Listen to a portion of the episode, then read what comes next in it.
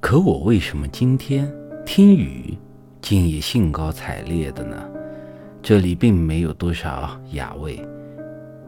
我在这里完全是一个俗人，我想到的主要是麦子，是那辽阔原野上的青青麦苗。我生在乡下，虽然六岁就离开，谈不上干什么农活，但是我拾过麦子。捡过土豆，割过青草，披过高粱叶。我血管里流的是农民的血，一直到今天垂暮之年，毕生对农民和农村怀有深厚的感情。农民最高希望是多打粮食，天一早就威胁着庄稼的成长。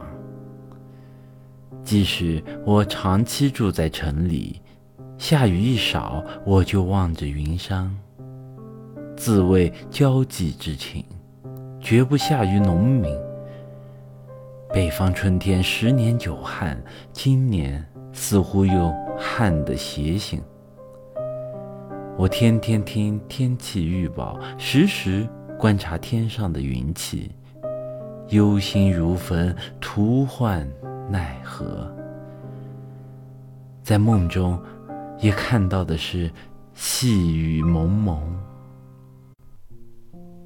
我的心又收了回来，收回到了燕园，收回到我楼旁的小山上，收回到了门前的荷塘内。我最爱的二月兰正开着花，它拼命从泥土中挣扎出来。顶住了干旱，无可奈何地开出了红色的、白色的小花，颜色如故而鲜亮无踪，看了给人以孤苦伶仃的感觉。在荷塘中，冬眠刚醒的荷花，正准备力量向水面冲击。